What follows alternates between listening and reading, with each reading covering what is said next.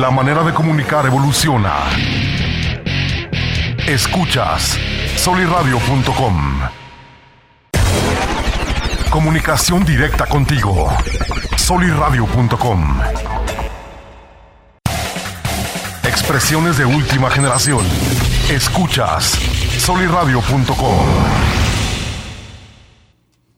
Bienvenidos amigos de la comarca lagunera, martesitos, martesitos y estamos totalmente en vivo en soliradio.com. Síganos en la página de Facebook de soliradio.com y vean y no se pierdan todos los martes, martes Godín.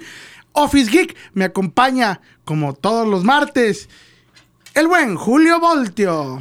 Un saludo a todos, excelente martes para toda la banda que nos está sintonizando aquí por el canal de Soliradio. Un saludo a toda la banda comiquera, un saludo en especial a la banda comiquera porque este episodio tiene muchas sorpresas, mi Rodo. Sí, pues primero, antes que nada, otra vez, el, el patrón, el patrón Quique ahí volvió a faltar, el patrón le mandamos un saludo. No se crean, ahí está cubriendo la rueda de prensa, anda, anda de periodista. Este, Anda con todo, anda con todo. Toño y Lupe, el buen, el buen Quique. A ver, tenemos, tenemos tema, tema, tema bonito. Tema comiquero. Tema comiquero, tema de desarrollo. También nos hoy tenemos invitado especial. Tenemos aquí a, a- a Julito, Al buen Hulk. a- al buen Hulk, de, que te ha tenido muchas facetas, muchas imágenes, muchas transformaciones, el buen Hulk, ¿verdad? El buen Hulk a lo largo de su historia ha tenido eh, bastantes personalidades, ha tenido incluso bastantes colores y formas. Este, llegó a ser gris, un poquito más chaparrito. Llegó a ser un Hulk inteligente, un Hulk bastante tonto, este, un Hulk salvaje, un Hulk este, inmortal. Un, ah, bueno, él no, pero hubo un Hulk rojo. Existe todavía el Hulk rojo, Sí, así que es, es. el, el- el- su suegro, su suegro, es el suegro. Así es, el general Thunderbolt Ross. Este, así que es- eh, lo traje para que aquí venga a amenizar y acompañarnos, a protegernos contra el mal. En sustitución de Kike, que siempre anda enojado. Ándale, para que no lo extrañemos. Oye, Julio, a ver, vamos a empezar y vamos a entrar de lleno al tema del día de hoy, porque creo que también nos va a dar mucho por hablar. Así es. Los cómics en México, ¿qué tan, qué tan, tanto crees que seamos consumidores de cómics aquí en, eh, eh, en nuestro país? Bueno, yo creo que a, lo largo de los años eh, el cómic ha ido evolucionando de manera eh, social, ha sido más aceptado, ha sido más comercial, ha sido más recurrente la compra de cómics por la banda. Antes, pues, este, digo, cabe resaltar que hace años, te estoy hablando de los 70s, 80s, había una gran diferencia de tiempo de lo que se publicaba aquí en Torreón, en México en general, a lo que se publicaba en Estados Unidos. Había cosas que llevaban hasta años de diferencia. Entonces, Sí. si nosotros veíamos algo, no sé, en enero del 83, a lo mejor eso pues, se había publicado en el 80, 81. Y ahorita, pues prácticamente estamos co- viendo cosas con diferencia de a lo mejor meses nada más. Si eso es, se puede decir mucho. Otra cosa de, de- de los cómics es que tanto producto eh, gabacho como, como es el que eh, vemos recurrentemente o más comercialmente, también ha habido muy buen trabajo mexicano. Uno de los cómics que, que era una novela en sí, era Memín Pingüín, o Pinguín, Sí. como lo conocen algunos también, de, de Yolanda Vargas Dulce. El Pantera, Eh, sí, sí, el Pantera, Fantomas, este, el Gran Calimán. Carmatrón. Carmatrón era de mis favoritos. Fíjate que yo, yo la otra vez estaba buscando cómics, eh, ya, ya, ya hace unos años, mexicanos, el, el Hombre Mosca, que era más o menos algo similar al Hombre Araña, pero este defendía exclusivamente nada más la Ciudad de México. Ha- había un cómic que, que incluso hace poco, bueno, relativamente poco se lo conseguí a mi mamá. Mi mamá me platicaba de un cómic que en los 70s este, se llamaba Tagua, el hombre gacela. Era como un Tarzán. Ese se publicó aquí en México y, y mi mamá me platicaba de él. Yo en la vida lo había visto. Hasta hace como un año, yo creo. Me, me empecé a, a, a- buscarlo. Y, y resulta que sí, aquí en la tienda de Comics Kingdom, un saludo para toda la banda, al Peri y a Flor. eh, me lo consiguieron, me consiguieron dos números y se los regalé a mi mamá porque le dije, bueno, pues es que a fin de cuentas era algo que tú, tú compraste o tú leíste en tu infancia, pues te lo quiero regalar.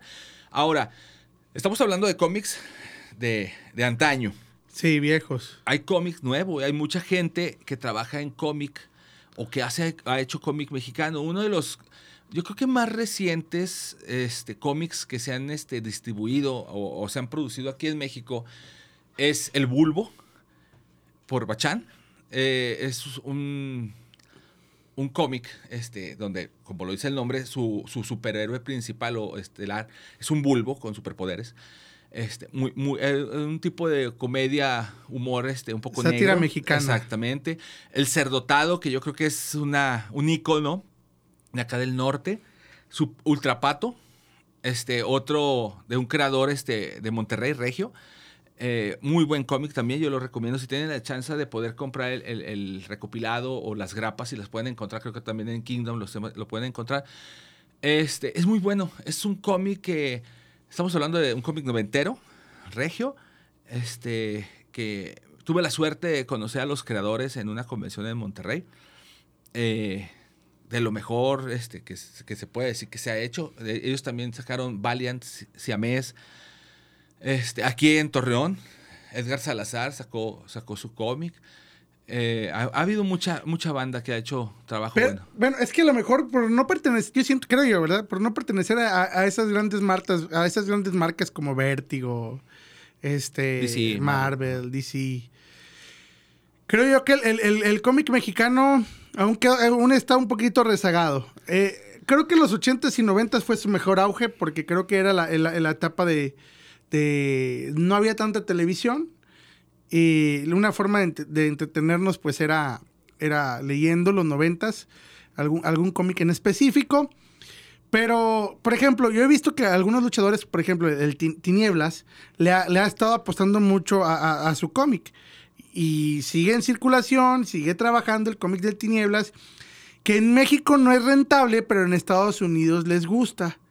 Es que, bueno, yo creo que aquí, bueno, aquí quiero resaltar una cosa. Tinieblas, tal cual, eh, el personaje lo supo ex- explotar muy bien, eh, eh, la persona detrás de la máscara, porque, porque incluso, no sé, yo creo que estás muy chavo no sé si lo hayas conocido, hacía muchos como crossovers con Capulina.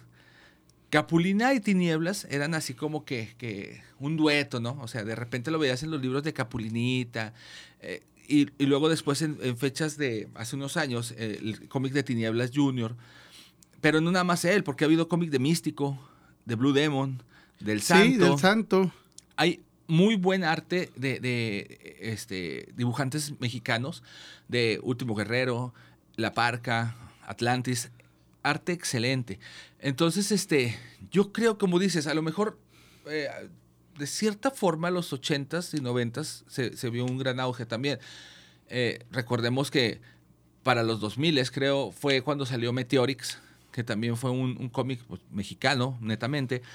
Pero en la actualidad también hay cómics mexicanos. Por ejemplo, este, aquí la ventaja que tenemos, Rodo, es que ahorita ya hay internet. Te- contamos Sí. con el Facebook, contamos con, con los que son este... Las, las aplicaciones para descargar cómics. No, y aparte hay mucho, hay mucho este artista que hace sus propios webtoons. ¿Sí? Entonces e- es un poquito más fácil ya sacar tu, tu, tu trabajo. Igual no impreso, pero ya lo sacas en, este, en diferentes redes sociales para que la gente lo vea y de ahí te vas haciendo de un poquito de, de- Ahora sí que te vas conociendo. Fíjate, a- hablando de, de esa parte del tema que dijiste de los, de los webtoons, déjame nada más, lo busco, el, el- el nombre del, del artista, este, déjame te digo cómo se llama, Ah, creo que es Art, Axel Art, Ah, ok. se llama Axel Art, así lo encuentran en Facebook. Él tuvo una, una gran, como que una gran proyección, una gran imaginación. Y de hecho creo que ya estrenó el- el otro, otro capítulo más. Eh, empezó él a, a crear sus dibujos animados. eh, bueno, no animados, sus, sus historietas. Este, estilo. Estilo. Estilo anime. ¿Verdad? Y, y- y sacó un boceto de los chicos del barrio. Ah, ok. Pero después de 10 años más. Como que hubiera pasado. Esa- después de que- Pero créame que creó una historia genial, porque ya ve- si recuerdan, los chicos del barrio terminó que número uno se iba al espacio. Sí. ¿Sí? Bueno, pues resulta que, que ya to- todos los demás son adolescentes, tienen sus problemas emocionales, existenciales, tuvieron sus quereres. Por ejemplo, número cuatro, que era el güero, eh, problemas de alcoholismo. Este, el gordito que era dos, eh, estuvo con cinco. Eh, ya ves que, que la- no me acuerdo cómo se llamaba la muchachita de las, de las mangas verdes. Ah, Este, sí, la que- cuchuchita, ¿no? La morenita. Estaba, pues, estaba enamorada del güero. Y, y, por ejemplo, la hermana de ella, este, se hizo la villana en la historia. Está muy bueno el cómic, está muy buena la historieta, que te la chutas y, ah, caray, sí, sí. Rescatable, muy rescatable. Sí, rescatable. Y, y luego aparecen personajes de Cartoon Network que tú dices, ah, ¿qué, qué habrá pasado? ah?". Y estuvo muy bueno, fueron creo que como unos, unos siete, ocho capítulos, si mal no me equivoco. Muy bueno, le dio, le dio un final bien. Este, y ahora regresó, pero con las chicas superpoderosas. Ah, donde el profesor Utonio está encerrado porque el gobierno de Estados Unidos quiere la fórmula secreta. Este, creo que hubo ahí como que una crisis existencial porque Bombón cometió un, un- algo grave que las chicas superpoderosas están vetadas en todo el mundo. Burbuja se cambió de nombre, Bellota es como que vive en el anonimato. Y, y- y sale Dexter, que ya tiene su imperio y, y quiere ayudarlos. O sea, la trama las está llevando muy bien. Me imagino que ya por, el- por, su, por su trabajo, por otras cosas que hace, no, no, le, da, no le da la continuidad como, como de manera consecutiva. Pero, este, créeme que, que como mexicano y, y la ideología, si Cartoon Network se pone las pilas, esto es para, para, para construirlo, ¿eh? O sea, ya, O sea- ya, ya, como quien dice, un universo compartido. Exactamente, o sea, está, pero. Están. Creo que es lo que le falta a Cartoon Network. Creo que va a dejar eh, poner el- el- la, la programación niños y hacer un canal o algo para programación adultos de, ese- de esa temática, más o menos de, de qué hubiera pasado con toda esa generación de los 90. Porque muchos nos preguntamos. Sí, sí, sí. De hecho, este. No sé si recuerdes, había una serie que se llamaba Buffy la Cazavampiros. Sí. Eh, la última temporada fue excelente. De- se, se come de todo Sonny, de, Sonny Bales, no me acuerdo. Sí, fue llamaba. Sonny. Dale. Este, el- un agujero que era grandios, grandísimo, ¿no? Que, que venía del infierno, no sé qué. Esa serie, se supone que ese fue su final de temporada y su final de historia, pero años después, Joss Whedon, si no me equivoco, junto con eh, varios artistas, porque creo que fueron dos o tres los que hicieron esa última temporada, la hicieron en cómic. ¿Por qué? Porque también puede ser a lo mejor un arma de doble filo. Es más redituable porque no gastas tanto en personajes, en actores, ni en lo que son efectos especiales, pero mucha gente no estaba o no está o no, es, no le gusta leer cómics. Sí, ese es otro grave problema que tenemos la lectura. Exactamente. Entonces, en Estados Unidos sí es algo que les gusta y que lo ven seguido, no les molesta. Pero aquí en México no. Aquí en México todavía yo creo que está un poquito este, renuente la gente a, tanto como dices, la lectura como a la compra o consumo de cómic. Hoy en día, eh, una de las cosas que, que me gusta mucho es que, mira, te traigo unos ejemplos aquí, unas, unas joyitas que tengo de mi colección. Por ejemplo, este es el eh, Guante del Infinito, que gran parte de universo cinematográfico de, de Marvel está tomó cosas de aquí, no está basado, cabe resaltar que no es una copia al carbón, no es nada, no es nada este, tangible, pero sí hay muchos guiños por parte de, de los, del director y, de los guionistas.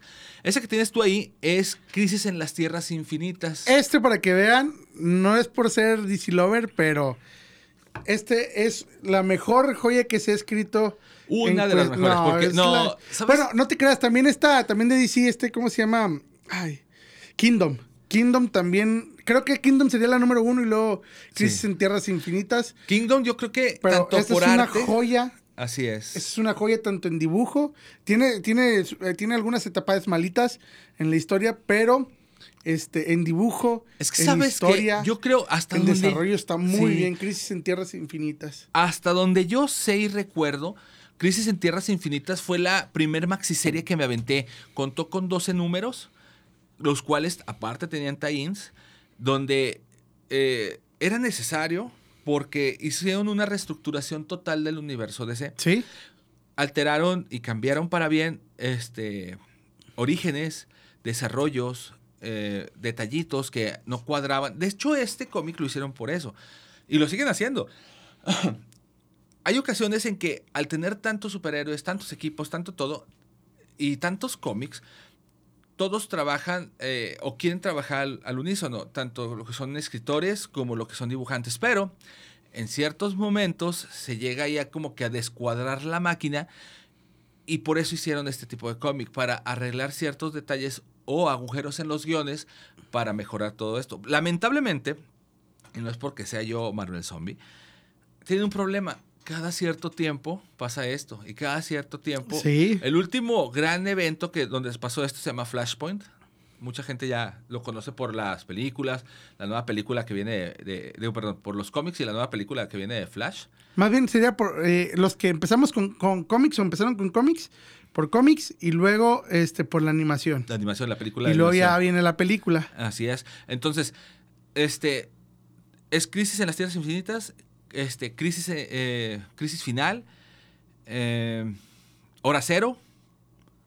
Y luego ya arrancan los nuevos 52. Las, sí, eh, nuevos 52. O sea, ha habido muchos, muchos cambios. En, pero hay, hay, hay, hay otra que se llama Crisis en Tierras Paralelas, ¿no? Sí, pero no fue tanto, no, no, no fue, no fue un evento tal cual como este, un mega evento. Otro, otro que traigo es aquí, otra joyita de este ah, tanto animada como la muerte estuvo buena como la manejaron exactamente en el cine. la muerte de Superman yo creo que fue algo que también este vino a revolucionar. Incluso quise traer este este tomo porque antes este tipo de, de cómic era el que se manejaba comúnmente. El tipo de papel si llega si lo puedes ver también era un poquito más opaco. La calidad pues estamos hablando de dibujantes muy muy buenos de la época.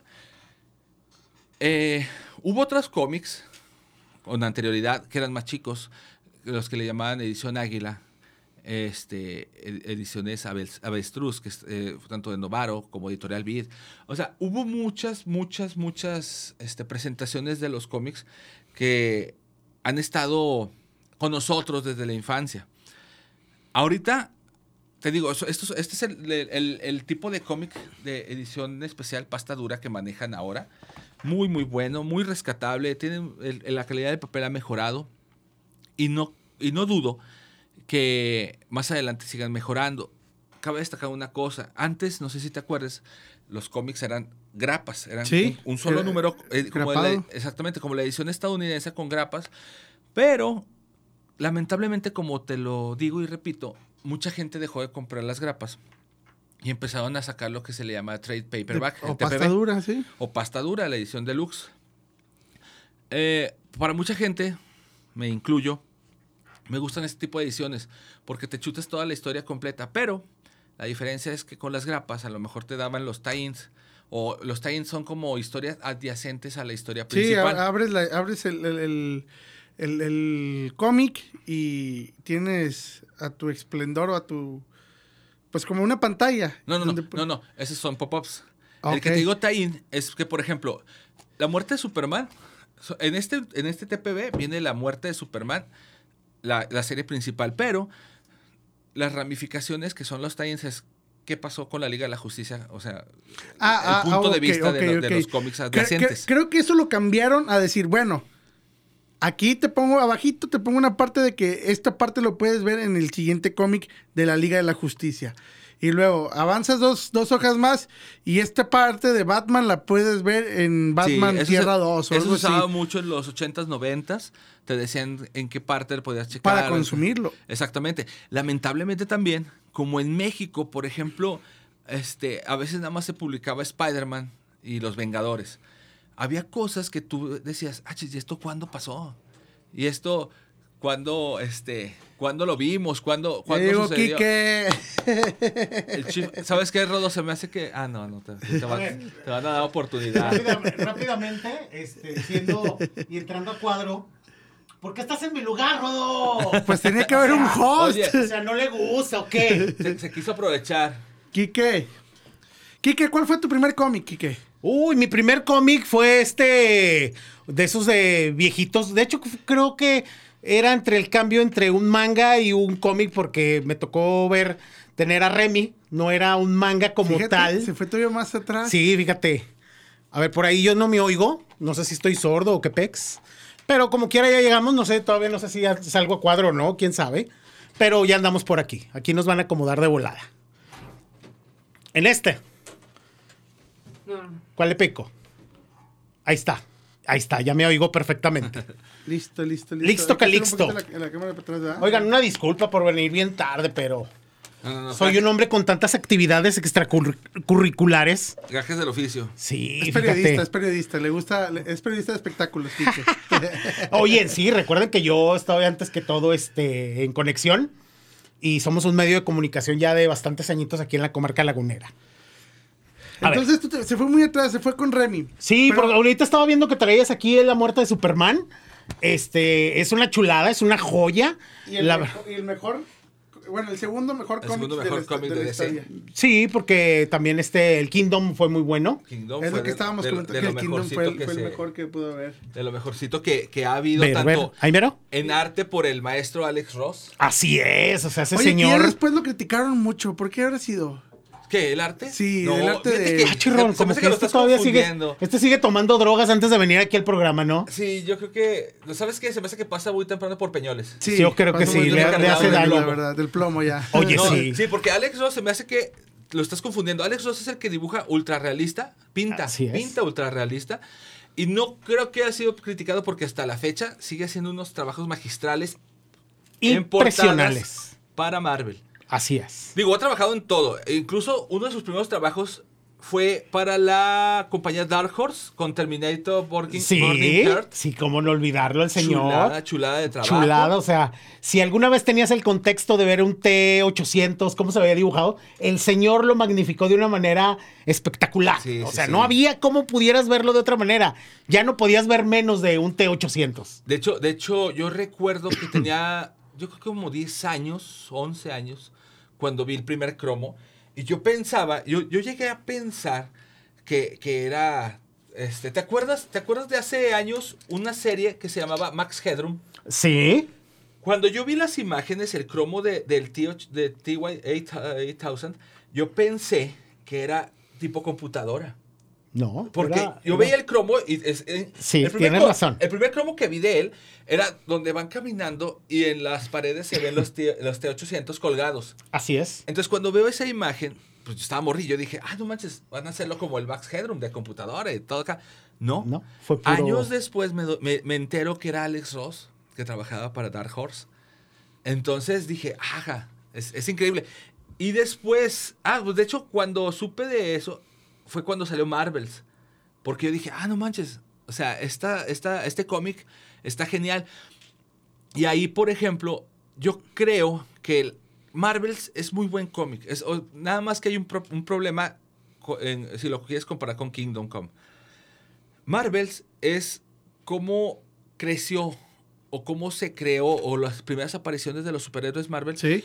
por, me- eh, por medio de la- de- del punto de vista de un reportero. No sé si te acuerdas, el que tenía un parche. Sí. Este, él, él hace como que, quien dice, el reportaje de las primeras apariciones y, y se dice, la neta se ve genial. El arte que maneja se ve increíble. La antorcha humana, eh, eh, el Spider-Man cuando matan a Gwen Stacy. Hay un antes y un después Sí, sí, con sí. ese señor, definitivamente. No hay mucho de dónde platicarle. o sea, Exactamente. Hay un antes y un después y el señor dejó las bases para... Así se hace un trabajo, señores. Sí, sí, sí. de- Sí. de- porque ya después de eso, eh, ahora sí que dejó la vara demasiado alta para todos los que hacían buenos, bueno, trabajos de ese tipo. Incluso yo, yo me he fijado, o bueno, es normal, que cuando hacen un nuevo mega evento, aparte de que escogen un buen escritor o que esté trabajando muy bien, el artista tiene que ser de lo mejor. ¿Por qué? Porque muchas de las veces yo siempre he pensado que un argumento te puede aguantar un cómic, Sí. aunque el arte no sea muy buena. Sí, mientras el Por, argumento por esté ejemplo, sustentado, aquí les, puede. aquí les pregunto a los dos. ¿cuál, de, de Marvel, ¿cuál fue la primera, el, el primer mega evento? Yo, bueno, y a lo mejor más 2000ero, más Sí, 2010. pues, está morro. lo- más morro, este, en- en- de nuestra generación, ubico eh, Civil War. Pero hubo un- una no crisis No, antes no, de... andas muy morro, güey. Mira, ahí te va. Hubo, antes de Civil War, hubo por lo menos cuatro o Yo cinco. digo, yo digo cinco. cinco Pero así de gran magnitud. Sí, así. por Sí, ejemplo, sí, sí, o el, sea. el primero que yo me acuerdo fue Guerras Secretas. Sí. Que fue como Crisis Infinitas, igual Ah, un- ok. una maxiserie de 12 números. Ese, ese número, incluso eh, retomando el tema, ¿te acuerdas de que dijimos que He-Man no se creó la caricatura primero? Se creó. Así es. El, el cómic. Ajá. Así eh, es. O la historieta, en este caso más historieta, ¿no? No, no, no. eh, eh, en He-Man, este, lo primero que se creó fue el juguete. En Guerras Secretas pasó algo parecido. Se- la- eh, los juguetes que se crearon fueron creados directamente de Guerras Secretas y fueron, ahorita son muy famosos. Muchos traían un escudo como que se movía, no sé si se acuerdan de los sacapuntas de antes que le movías. sí, sí, sí, sí. sí. Así estaba la, la- salía la cara o el, o el escudo del, del superhéroe, superhéroe villano. Y la historia de, Guerra- de Guerras Secretas trataba de una entidad cósmica se lleva a ciertos superhéroes, ciertos villanos de diferentes tiempos y es- espacio-tiempo. ¿Para qué? Para que peleen por ver quién es el más fuerte, quién se lleva un, un premio. Este, cabe resaltar que esa entidad se volvió después muy famosa. eh, se- eh, aquí en México se le, como, se le conoció como el Eterno, de Beyonder en Estados Unidos. Incluso hay un Guerra Secretas 2 que es muy chistoso porque primero toma la, la apariencia de Steve Rogers para Sí. verse un poco humano y después toma la apariencia eh, parecida, bueno, aquí lo tradujeron como la apariencia parecida de Michael Jackson. Entonces, era- esa serie fue muy Sí, buena, sí. sí. Oye, cre- creo, a- haciendo memoria, en, en- en uno de los episodios de Spider-Man de la, de la serie, Secretas. lo replicaron, pero no como Guerra Secreta. Sí y no. Eh, quisieron tomar muchos de los, de los eh, ob- eh, objetivos de, de la serie. Quisieron retomar ciertos personajes y, y no fue un mal, una- un mal resultado. Fue muy bueno porque adaptaron lo más que pudieron ese, ese cómic. Secuestraron las, las ciudades y todo así. Sí, estaba chido, sí, estaba sí, chido. la verdad está bueno, Era, era este, ¿cómo se llama? El, el coleccionista. Sí. Contra. No me acuerdo el nombre de, de contra quién escogió su, su equipo de. Que era como el hermano, ¿no? En- Sí, en- era el la- hermano, en en la serie era el hermano. Es que también, ahí te va, en el cómic hay un cómic que se llama el Contest of Champions, el, el- enfrentamiento de, de los campeones. Así es. Ahí el coleccionista no, no es el principal, pero sale su hermano, que es el Grandmaster, Exactamente. que sale en Thor Ragnarok. So, Ok. ah, bueno, aquí cabe destacar una cosa. Hay mucha banda que no sabe que todas esas entidades fueron las primeras que aparecieron en el universo, en el universo Marvel, claro. Así es. El, el coleccionista, el Grandmaster, eran de los principales. El Grandmaster tenía la, la peculiaridad que todo lo que quería hacer y conquistar era mediante apuestas. Entonces, en el Contest of Champions empiezan a pelear superhéroes contra villanos y hay uno muy especial para mí porque pelean contra el Escuadrón Supremo o el Escuadrón este, Siniestro. Ellos fueron creados tal cual como una contraparte de la Liga de la Justicia. No sé si ustedes conozcas a- conozcan a Hyperion. Sí. No, yo no. Sí. Hyperion es Es el Superman Es de el Superman. Superman de Marvel. Exactamente. Mucha gente dice que el Caballero Lunar, que pronto va a tener su serie en Disney, no sé si lo conozcas, es un... Sí, sí, Bueno, sí lo he visto. Muchos dicen que él, él es el Batman de Marvel, y no. El Batman No. de Marvel es Nighthawk del Escuadrón Supremo. Así es. Igual que el Wizard es el Flash de allá y así. Incluso eh, eh, otro de los grandes eventos que hubo en Marvel es ese, el Escuadrón Supremo. Eh, después lo remasterizaron con portadas de Alex Ross. Pero ese fue un mega evento de 12 números donde al final, tristemente, la mayor parte de los superhéroes fallecen. De los superhéroes, porque venían de otra tierra y no eran superhéroes tal cual. Después hubo otro megavento que en lo personal es de los que más guardo en mi corazón con más este, alegría. Se llama Actos de Venganza. Ah, una joya, señor. Una joya poder leer eso. Eh, Al- algo resumido para los que no lo han leído y recomendado. Ah, Ahí les va. Uf. Si lo pueden, si lo no, es casi imposible conseguirlo en grapas. Sí, está muy cabrón porque y en tiene TPB, muchos años. sí, y en TP bueno, pero cabe resaltar que es más fácil conseguir guerras secretas o este incluso todavía crisis, Crisis. que actos de venganza, porque actos de venganza ahí sí te estoy hablando que era un mega evento de más de 20 partes. Ok, ¿Por interesante. qué? ¿Por qué te va? Eh, el, el- el objetivo del cómic era. Se, se- se- se unen todos los supervillanos grandes: Magneto, Calavera Roja, Loki, Doctor Doom, eh, Kingpin. Y no me acuerdo quién más, pero son todos los grandes. O sea, todos los pesos pesados se juntan y, y hacen un plan y les dice, ¿sabes qué? Lo ideal es que cambiemos de enemigos. ¿Por qué? Porque por eso siempre perdemos. O sea, ellos ya están acostumbrados a vencernos. Así es. Entonces tú contra y empiezan a cambiar. Entonces imagínate, hay un número especial dibujado por, si no mal recuerdo, Eric Larsen, de Spider-Man peleando contra el Tricentinela de los X-Men. Hay otro donde eh, está Con este- ahora ya entiendo por qué lo llevas mucho en tu corazón. Sí, No, no, y- y es- Lo voy a buscar. Debe Es estar que- en línea y lo voy a buscar. No, pero es que ahí te va. Si tú lo buscas, te va a salir la línea, la- el, el evento principal. Lo bonito de este evento, y que le agradezco tanto a Editorial Beat, que en ese momento, que sí fue de Editorial Beat, Es de Beat. En ese momento, ahí te va. La línea va así. Pero Beat nos trajo los dos números de Iron Man contra Quimistro, otro villano que de otro lado. Thor contra Juggernaut. Spider-Man contra Gravitón, contra Goliath, contra... O sea, y en ese entonces Spider-Man tenía los poderes del Capitán Universo. Los Vengadores contra los Hombres Lava. Así es. Este... De no, hecho, no, Gravitón ya, ya no lo escuché mucho. no, de repente sale, es muy raro que lo veamos. Salió en los, en los héroes más podosos del planeta, en la Sí, de ahí para Y allá, creo que ni, ya- ni en un cómic ya lo vi que apareciera. ni que No, nos fíjate hiciera. que. Creo que, es- salió en, y do- es en- mo- creo que y- salió en Thunderbolts hace como unos 7, 8 años en el, en el Sí. americano. Pero es de esos personajes que los usas un rato nada más, así como que. Oye, y es Secundarios muy o buen villano. terciarios, ya. Sí, sí, de hecho. Pero ¿sabes qué? Este.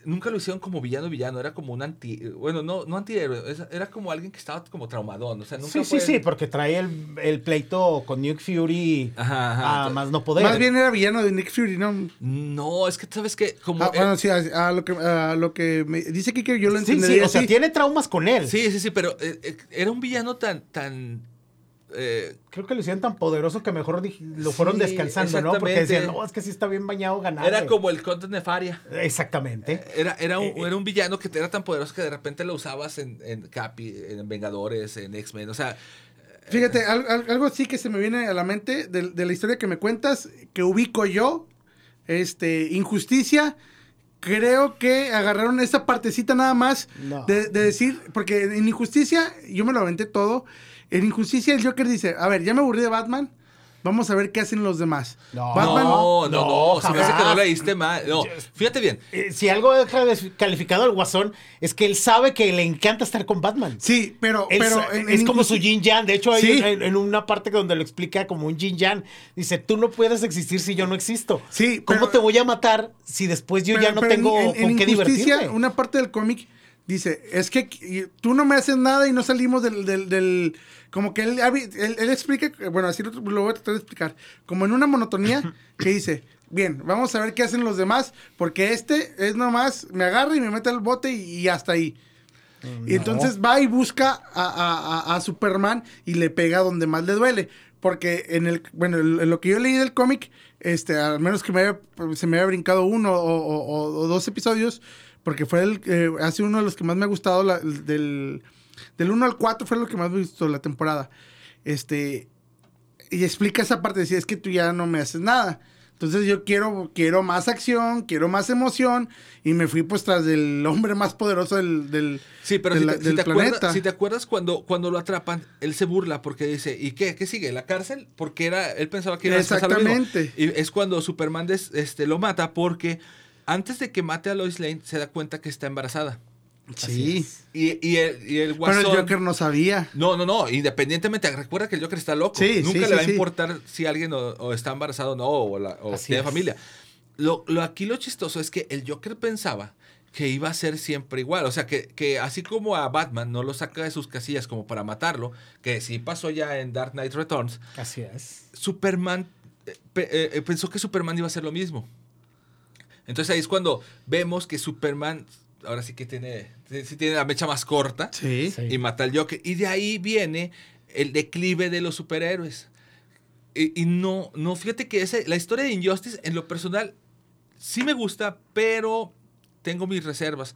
Porque siento que después del, del primer arco, como que se empieza a caer, empieza a aflojar un poquito y luego vuelve a subir. En el 3, en el 3 ¿Sabes yo creo que met- cuando meten a los nuevos dioses, creo que empieza a subir mucho, que ya aparece Constantín, que involucra mucho el tema de la magia. No, es que sabes que- Ahí, es ahí siento que levantó un poquito no, más, es mi que punto de que vista. yo, yo creo que cuando tienes tú a un superhéroe como Superman y lo quieres hacer este Súper maligno. super maligno, Super maligno, qué bonito. no, no queda, no queda de otra más que se haga realmente malo. Sí. porque si lo dejas así como a medias tintas es cuando siento yo que la, empieza, em- la, la historia empieza a, de- a decaer. Ahora, recordemos que Superman es alguien súper poderoso. Tiene de su lado varias personalidades de- del mundo superheroico, Sí. bastante fuertes, lo cual yo me pongo a pensar, bueno, si yo soy Superman y yo tengo a Shazam y se me pone flecha verde, lógicamente no me va a durar ni para el arranque, ni a No, ti no, ni a mí. no. Entonces yo, digo, yo digo, Injustice sí está bien llevada, demasiado alargada. Sí, sí, Sí. la Entonces digo, mucho. eh, exactamente, digo yo, bueno, o sea, no es malo el concepto, igual el alargarlo pues vende, o sea, mucho, Sí, pero sí, buscas ahí el marketing, pero... Ajá. Pero sí hay un momento en que te trabas y ya no quieres Mira, más. ¿sabes qué? Yo en Justin me hubiera quedado nada más con el videojuego, más que suficiente. sí, porque incluso Ah. la película Sí, hasta lo que abarca el videojuego. A- En No sé- versión no rápida, no concreta. cómo vaya a estar la, la, la película. No, no, no, pero por ejemplo, yo digo que la película, ¿sabes qué? ¿Sabes qué a mí en lo personal, yo nada más es mi opinión. Ajá. No me gusta la nueva animación de No, DC. está muy mala. Yo tampoco no me mala. convenció. No, no es que sea mala, sino que nos tenían, bueno, eh, no soy fan de DC, pero nos tenían acostumbrados a un tipo de animación diferente.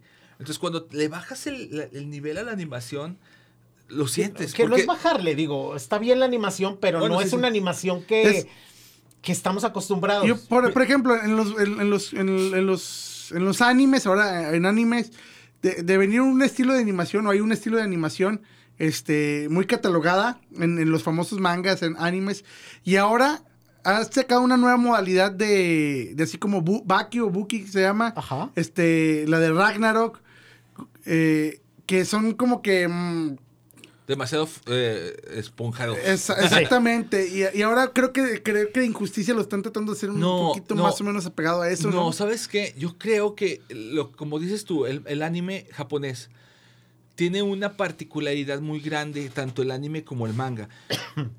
Todos los este, autores de mangakas o, o- o dibujantes de animación tienen la, la particularidad de que sus diseños son totalmente diferentes unos a otros. Porque Sí. si nos vamos al pasado, vam- vamos a po- a ponerte un ejemplo. Remy.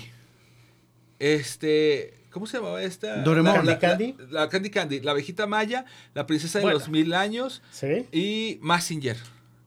Así nada más cinco. Es totalmente diferente. O sea, no puedes decir, Sí, este se parece a este o este, este. Que es algo que yo siempre he peleado con la nueva época de Cartoon Network. Que todos son muy parecidos. Sí. Steven Universe, este, todo eso se me hace, se me hace hasta como un retroceso en diseños. Thundercats Roar, que fue lo que digo, yo sé que a lo mejor. Perdón, ¿qué, qué, qué, Yo de sé qué que- hablas? Mira, ¿Qué- mucha qué es gente me ha eso? dicho- Perdón. Mucha gente me ha dicho, es que, güey, ¿cómo lo criticas? Es, es para niños. Le dije, tan de para niños era que no duró ni una temporada. Sí. O sea, está bien, es un, pro- es un producto para niños. ¿Que no le gusta a los niños? O sea, entonces, ¿de dó- dónde lo sacan? Eh, ahí es la parte donde yo no entiendo cuando pasan algo y ya lo van a dar a la luz. O sea, que no hay una gente Un crítica que se los pongas y vean y digan, o sabes que esto no marcha. Va para atrás, ni para qué le sigo metiendo billetes. Pero es que, que, ¿a quién le preguntas? ¿A un ejecutivo o No, no, no, no, le es que- que a un Digo, fan? hace no. años, ¿qué se hacía en los ochentas? Citaban 20 niños de X, Exacto. los sentaban a ver una caricatura y si los niños les gustaba el primer capítulo, era, ¿sabes qué? Ahí está el dinero para que le sigas. ¿Sabes qué? No cuajó, los niños andaban comiendo moras. Eso hubiera pasado con Thundercat Road. Ahora, ahora fíjate, tú dices que para fans, no. Thundercats de Netflix, digo Thundercats, He-Man de Netflix no fue hecha para fans. No. Y tan es así que la mayoría de los fans de la vieja escuela de He-Man no nos gustó. A mí en lo personal se me hace bien la animación, se me hace bien la historia, se me hace maltratada a Tila. No estoy, yo no estoy diciendo que la inclusión y todo eso, no, no, no. Pero Es que pudiste- más- pudiste- más bien quisieron manejar la inclusión. exactamente, pero Sí. mal manejada. Pero es que volvemos a lo mismo. Quieres hacerme una inclusión forzada. Exactamente. La semana pasada lo, lo to- lo tocaste tú. Dijiste Sí. esa parte de por qué ¿Cómo, a fuerzas. ¿Cómo que la semana pasada se lo tocaste? Ah, no. Ah, no. estamos hablando de, de- de- de la inclusión, de, la De- de- de inclusión. la No, inclusión. ah, no, fíjate, hay una escena, hay una escena que en lo particular, a mí, en lo particular, me causó mucho conflicto. Todo iba bien cuando resulta que este, matan a Jimán. Este, resulta que era el príncipe Adam. Está bien, el, el rey se va a enojar. Lógico, mataron a su hijo. Quiere correr a quien sea. Corre a Manatanos. Ok, va. Pero Tila yo digo que vas a hacer, vas a meterle a la inclusión o vas a hacer algo por el personaje, está bien. Porque Tila se enoja y hace berrinche porque a ella nadie le dijeron nada. yo digo que, ¿sabes qué?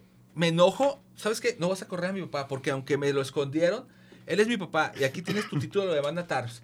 Así es. Pero no, o sea, ay, no, nadie me dijo, yo también me voy. O sea, ¿qué sé? Sí, hizo, hizo berrinche, berrinche de niña, berrinche y de ese niña. berrinche es el que yo nunca voy a estar de acuerdo en ese tipo de... Digo, y si quisieras meterla a, a- o una inclusión, pues no lo hubieras hecho de esa manera. Yo creo que se hubiera quedado como Manhattan's y de ahí ya hubiera creado o- Sí. otro mecanismo o, o ida, o no sé, la historia fuera por otro rumbo, dándote tu personalidad, pero no de, ay, sí, ya me voy. Sí, yo en esa parte coincido contigo, Voltio. Ajá. Ahora, yo les pregunto a los dos porque que- que yo los considero los, los expertos en este tema. Eh, por ejemplo, Star Wars vino de, de- de un mundo este, cinematográfico y, y llegó un momento en que los fans lo tomaron como propio y empezaron a crear esas pequeñas historietas, esos pequeños cómics. ¿Ustedes qué piensan de, de- de- de esa, de ese tipo de temas que la gente dice, ah, es que yo me quedé con ganas de más y a lo mejor lo retomo con una nueva historia o, o con algo... Es que fíjate, con algo nuevo. Fíjate, Star Wars tiene la particularidad de que ha evolucionado.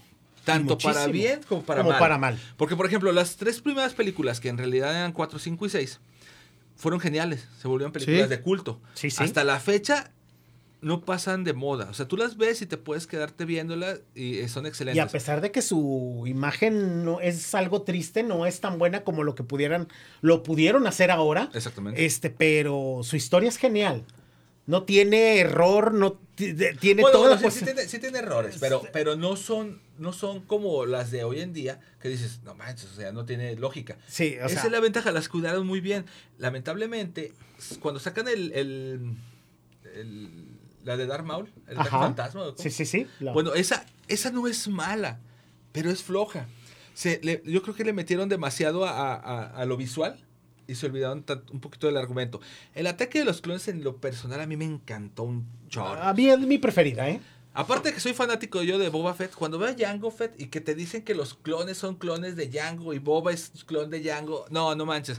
Te Fue así quedas- como- Sí, sí, sí, porque sí. Te, te- te- te quitaron el telón de un, de un secreto, yo creo que de los mejores guardados, porque eh, una cosa que yo siempre he dicho es que Star Wars tiene los mejores villanos o supervillanos de las historias y los peor usados. Sí. O sea, Boba Fett no lo usaste y lo mataste. Bueno, entre comillas, porque después vimos que sí se salva. Este, Jango Fett lo mataste. Gribus lo mataste. Maul lo mataste, mataste, entre comillas, entre porque comillas. también se supone que, pues, bueno, en el ataque de los clones de caricatura volvió a salir que, le que ya tiene piernas de robot y todo. Pero a lo que iba yo es de que ha evolucionado tanto de que cómics, caricaturas, acción real, series, películas, de todo. De todo le ha metido y todo va mejorando poco a poco. Ahorita yo estoy esperando, en estos días sale eh, la nueva animación de Star Wars, que es una joya. ¿Por qué? Porque se ve un poquito anime, se ve un poquito americano. Quiero ver ese tipo de híbrido, ya contado, este... Eh, ver, buena ¿qué palabrita, el- lo, lo híbrido. sí. Sí, sí, sí. La verdad, yo creo que Star Wars es de lo, de lo que mejor Lucasfilm ha, ha sacado dinero. O sea, Bueno, hasta hace poco porque ya lo compró Marvel, digo Disney. bueno, sí. Pero bueno, todavía tiene ahí, Lucas, Ah, sí, tiene sí, sí. todavía ahí ciertos movimientos. Es como este Stan Lee vendió todo Marvel, pero él Eh, todavía no dirigía ciertas muerto, cosas. Mi ídolo. Ay, Pero- señor Stan Lee. Ya para terminar, yo les tengo esta pregunta a ustedes y para todos los fans de, de Office Geek. De cómics llevados a, a- a pa- a- a serie, a pantalla grande, este me- mexicanos y e, e internacionales o, o- de grandes radios. Por ejemplo, yo digo uno. Creo, a mí me gustó mucho la, la historia del Pantera cuando la vi en, en- en- serie. Creo Ajá. que la manejaron la primera temporada estuvo muy bien, la primera y segunda estuvo muy bien. La tercera, esa temática ya de, de tenerle, de ponerle un villano medio más locochón, me, me- me encantó. Este, yo, por ejemplo, a nivel, na- a nivel nacional creo que con esta me quedaría eh, con, con el Pantera. Y- y creo que de manera internacional, este, a la pantalla grande creo que me quedo con, con Flash en la serie. En la serie- y me creerás que desde que empezó a hablar dije, va a salir con su burra de Flash. Sí, pues es que soy fan de. Flash. A mí me atrapó. Mexicano, yo sigo esperando que saquen las del Santo, güey. O No, tú- tú- o sea, te quedas con lo que yo, yo me hace quedo- dos digo, programas. mexicano. De internacional, no creo que haya algo que valga la pena. Siempre las adaptaciones terminan eh, decepcionadas de alguna manera. eso. Si las quiero ver como, como adaptación, no me gusta. Si las quiero ver como algo nuevo, va, me los chuteo. Pero no puedo ir con las ganas de, ah, ya vi el, eh, ya vi el cómic este, ahora lo voy a ver en eh, live action. Ugh, O ni, en pantalla grande, Kike. No, no, ninguno me ha, ninguno me ha llenado. Ok. Yo, por ejemplo, sí me llevaría dos productos este, mexicanos recientes, entre comillas, que serían Carmatron y Ultrapato. Animación. En animación. Sí. Fíjate que si Ultrapato, este hombre Delgado. delgado, algún día este, debería platicar con nosotros. Sí. Y, y Carmatron, yo creo que. ¿Y por qué nunca señor lo he invitado? Deberías. Yo tengo el contacto de Delgado. Deberías. Ya te tardaste. Ya me tardé, fíjate. Un día Señores. vamos a hacerlo por Zoom para poderlo. Y- Señores, creo que se acabó. Ah. Lástima, ¿qué término? ¡Ah, se acabó el programa! De- Quique, mensajes, saludos. Este, pues nada más que vamos a estar otra vez aquí conectados bien porque me salen muchas actividades extra normales, pero pues los esperamos el próximo martes de Godín aquí en Office Geek. Rodo. Pues igual, eh, espero que les haya gustado el programa del día de hoy. Compren cómics, consuman cómics y consuman arte mexicano. Este, y pues los vemos la próxima semana, Voltio. Gracias a todos los que nos sintonizaron. Aparte de cómic, lean, lean mucho. Hay muy buenos Sí. autores, hay muy buenos libros. El libro vaquero, pueden Así, empezar por ahí. La Biblia. La La, Biblia, Biblia. mexicana del cómic. Cuídense mucho. Excelente. Vámonos. La manera de comunicar evoluciona. Escuchas soliradio.com. Comunicación directa contigo. soliradio.com. Expresiones de última generación. Escuchas soliradio.com.